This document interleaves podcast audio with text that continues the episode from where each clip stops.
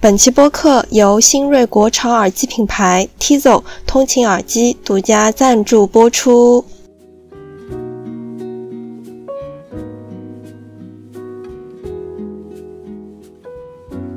Hello，大家好呀，我是自爱练习生丙星星。哇，我这几天真是大病初愈啊！我刚刚得了甲流，差不多一周吧，总算是痊愈了，赶紧来给大家录新一期的播客。同时呢，最近大家也要注意身体健康。今天想和大家来聊一聊，当我们面对外界的一些负面声音或者是负面的情绪的时候，我们应该怎么样去面对，并且获得一种情绪的稳定的呢？可能从小到大，我们就会受到，比如说原生家庭的指责啊，或者是来自于情侣啊、伴侣的 PUA，亦或者是来自于陌生人的情绪宣泄。今天呢，我将从这三大部分来和大家来聊一聊负面声音这件事情。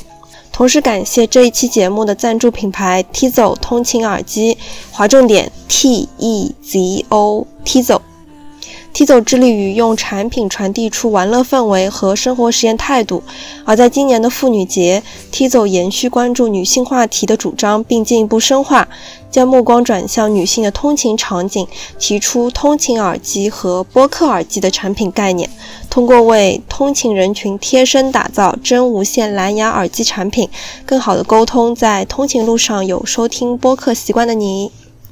同时呢，也欢迎你在评论区和我们分享，你有没有收到过一些外界的负面声音的呢？那你是怎么样去面对它的呢？我将在评论区抽取一位点赞数最高的友友，送出一份 T 走雪豆无线蓝牙耳机，速速来参与哦！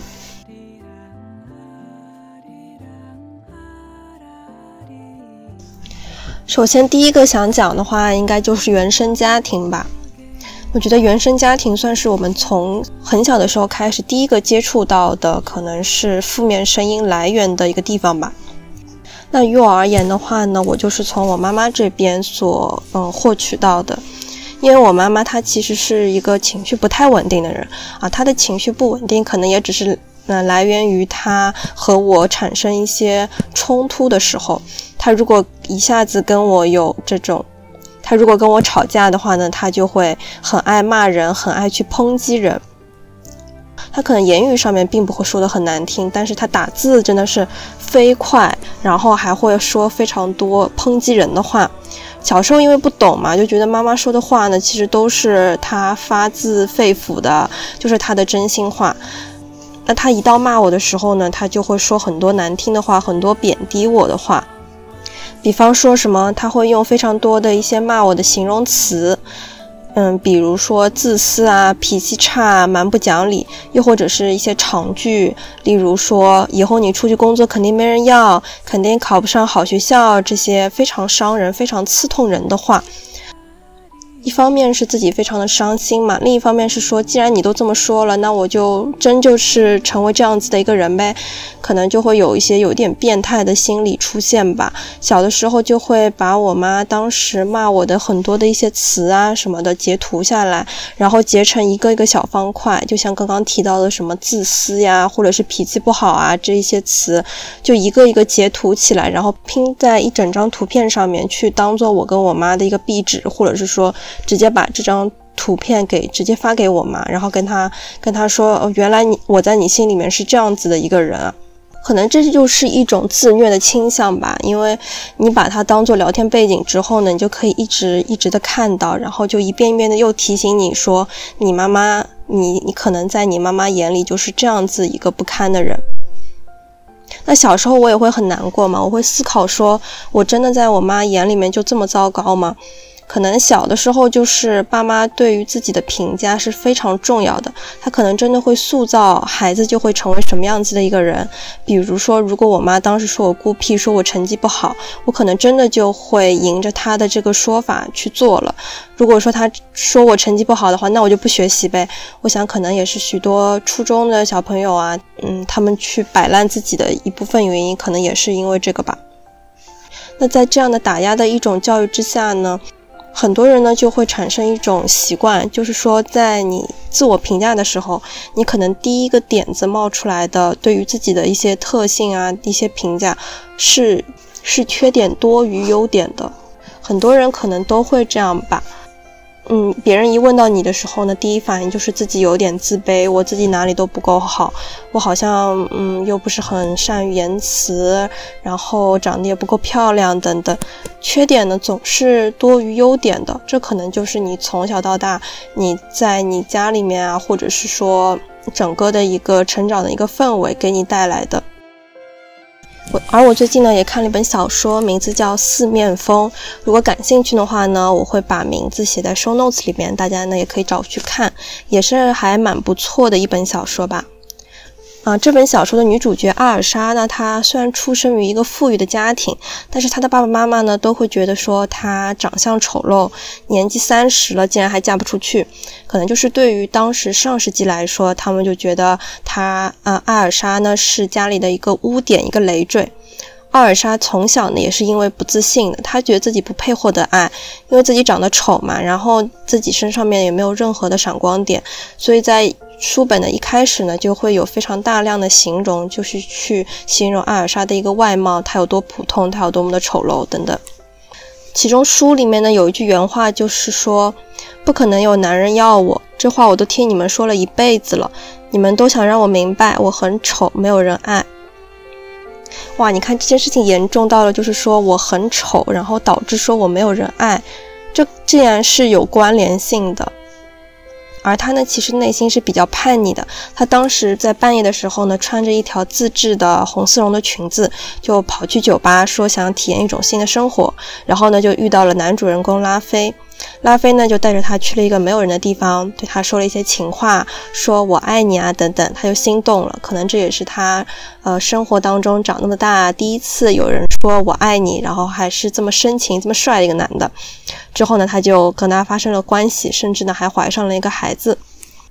那阿尔莎呢，也像是抓住了救命稻草一样吧，因为拉菲的几句情话和点点微不足道的温暖，就想要委身于他。而这也正是因为说他的父母从小给他灌输一种比较负面的声音吧，就告诉他你很丑，你真的不值得人爱，他才会让他感觉到内心很自卑，甚至分辨不出什么是真正的爱，因为一点小小的善意便动了心，便骗了过去。而我上述提到的两种呢，都会产生一种自我 PUA 的心理，就是觉得说自己真的很糟糕，我就应该是这样的。妈妈认为我是这样的，那我就自私，我就这样坏下去吧。那对于阿尔莎来说呢，就是因为我很丑，所以说我不配获得爱。这一遍一遍的内心的声音呢，就是在告诉自己说自己不配获得这一些好的东西。那这些呢，就是一种自我 PUA 的心理。那我们怎样去面对这一些负面的声音呢？首先，第一点，如果你年纪还小的话，我觉得可以先选择物理的隔绝，就你和你的父母或者你和你的家庭去进行一个距离上面的切割。如果你是高中生的话，你可以选择住宿，你可以中考考得好一点，去一个比较好的学校，那这样他就会有住宿嘛。住宿的话呢，你基本上就是离开了这个情绪的源头嘛，距离产生美，你你也是每周都会有地方去逃避的，你也可以更好的去专注于你自己的学业。逃避虽然可耻，但也是有用的，对吧？毕竟你才也没多大嘛。那对于当时的阿尔莎来说呢，她也是离开了父母之后呢，就选择了拥抱土地，去种地啊等等，那也会让她的精神慢慢慢慢变得好了起来。第二点的话，就是当你在又一次碰到这种指责的声音的时候，你可以选择忽略不看，你可以不往不把它往心里去。如果说我妈又出现了一些情绪激动的苗头的时候呢，我就会打开那个呃消息免打扰，然后让她看进行一个呃无限的输出，输出完了之后呢，我再把这些聊天记录全部都删掉，就当一切无事发生。我觉得人的记忆就是会慢慢淡去这一些比较痛苦的东西的，但前提是你要去删掉它，你一定一定不要往心里面去。我高中的时候，我的班主任也和我们说，如果你写日记的时候呢，你不要把一些负面的东西写进去，你就写一点开心的东西吧，因为人就是会有这样子的一个嗯，记忆淡去的一个功能在的。如果说你写下了这一些负面的东西的话呢，你哪一天你再反过来你再看，你又会记起来。但如果说你就把它给忘记，你就不不刻意的去选择去留下它的话，那可能它真的就是会慢慢的淡去的。这也是人对于自己的一种保护的机制吧。第三点的话呢，我希望大家作为一个成年人了，你可以。你其实可以客观的评价你自己，你可以用本子去罗列一下自己的一些优点，你可以从不同的维度来罗列哦。嗯，比如说是以下五个维度，比如说是性格方面、人际关系方面、外在条件方面、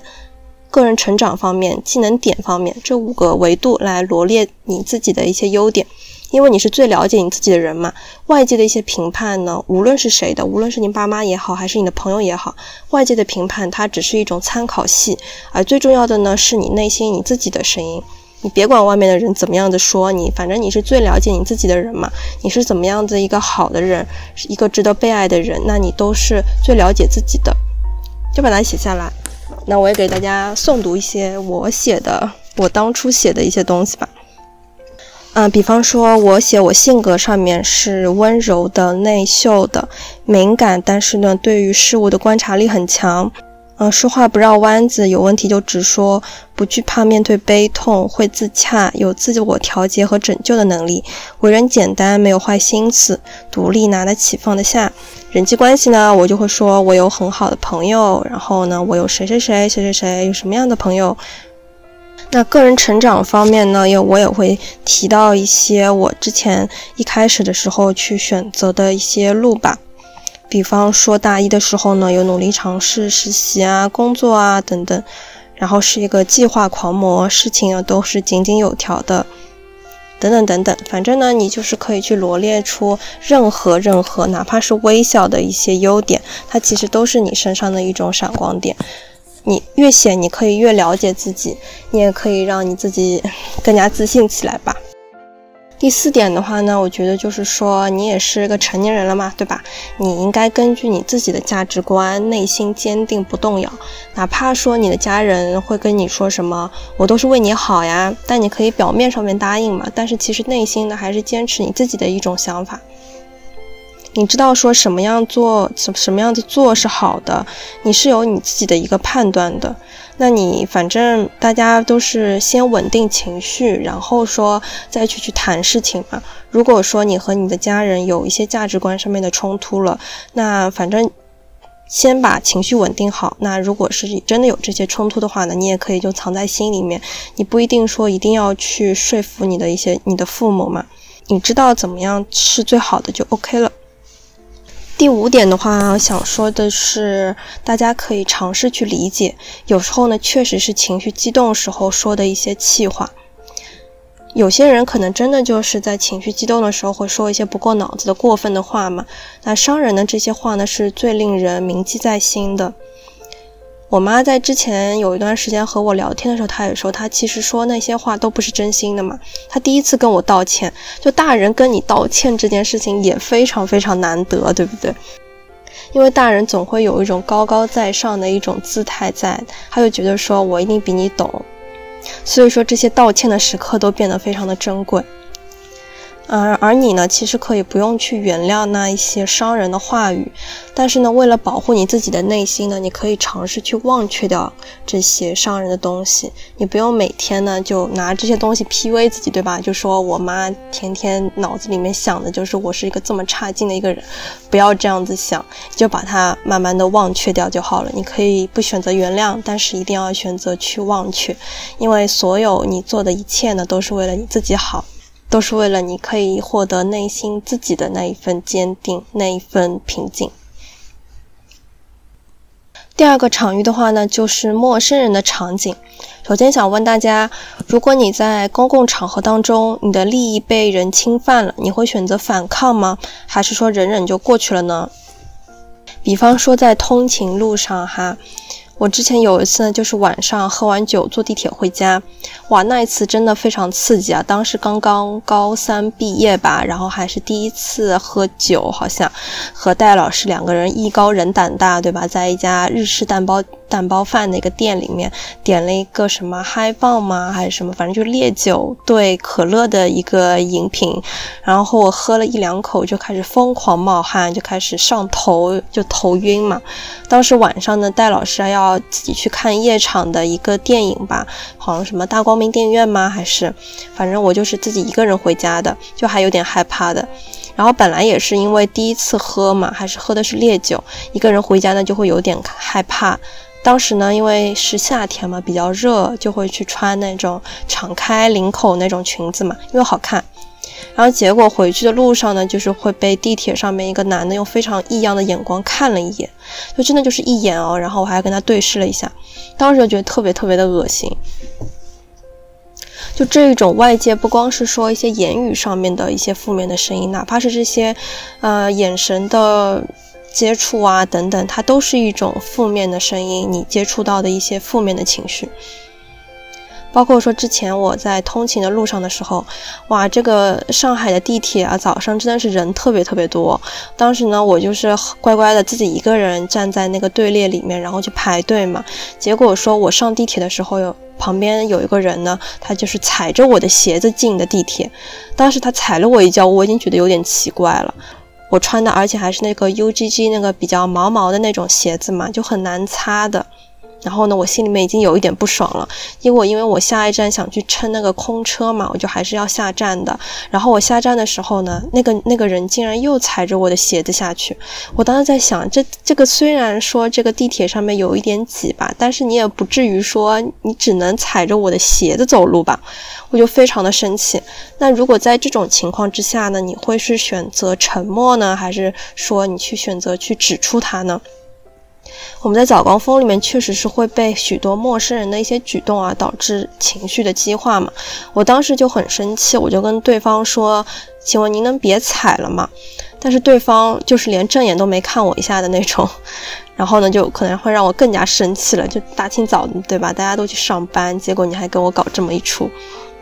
而特别是我在和外界对抗的时候，我会很明显的发现自己会脸红、心跳，会有一种很明显的，就是血液一下子往脑袋上涌的那种感觉。不知道大家有没有啊？特别是在小时候，什么和呃人面对面起冲突的时候，就会非常明显的感觉到这一种血液都往脑袋上涌，然后我一下子脸红了，这样子的一种感受。当我们接收到了外界这样子的来自于陌生人的这些负面的声音的时候呢，你怎么样去抵抗呢？并且怎么样获得一种内心的平静、内心的 peace 的感觉呢？首先，第一个就是你可以向你的朋友去发泄，或者是小声对着空气说一句“神经病”。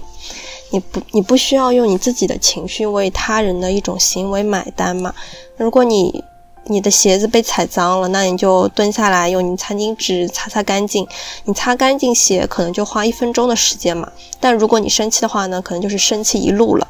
你没有必要花这么多的时间再去生气，再去内耗进去。你可以向外输出你自己的情绪，就像我，我当时鞋子被踩脏了，又或者是啊这个。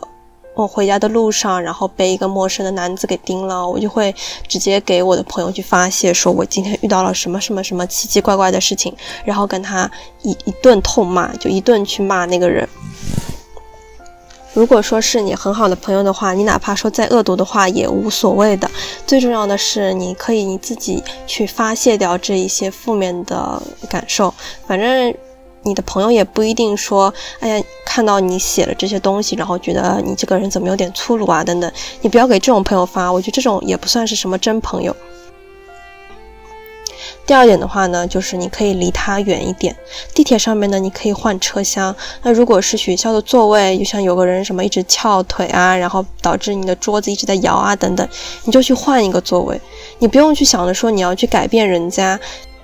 你第一个首要的想的是，你一定要为了你自己舒适。当时我和那个踩了我鞋子那个人下车之后嘛，其实他也是想乘下一辆空车厢的车子的。那如果我下车之后，我跟他还是同一个车厢，那如果再上车，会不会又出现同样的情况呢？可能就不得而知了。那我能怎么样子做呢？我要做的并不一定说我去指责他，你为什么要踩我的鞋？你能不能下次别再踩了？你把这个希望寄托在别人的身上，而是说呢，你就去换一个车厢，你就再走个几米，你就离他远一点，你不要看到他了，这样你眼不见心不烦，对不对？一切一切都是为了你自己而服务的，因为你你想让你自己变得舒适一点，所以呢，你可以去做出这样子的一个改变。改变自己呢是非常容易的一件事情，但是如果你想改变别人，特别是一些素质比较低的一些人的话呢，可能就会有一点心累了，还不如说那你就自己走吧，就不要理他了。第三点的话呢，你也可以在一些嘈杂的环境里面给自己创造一些比较安静的空间。那我在地铁里面，对吧？大家人这么多，然后还这么拥挤的一个情况之下呢，我就会戴着耳机去听一听播客啊，或者是看一看书等等。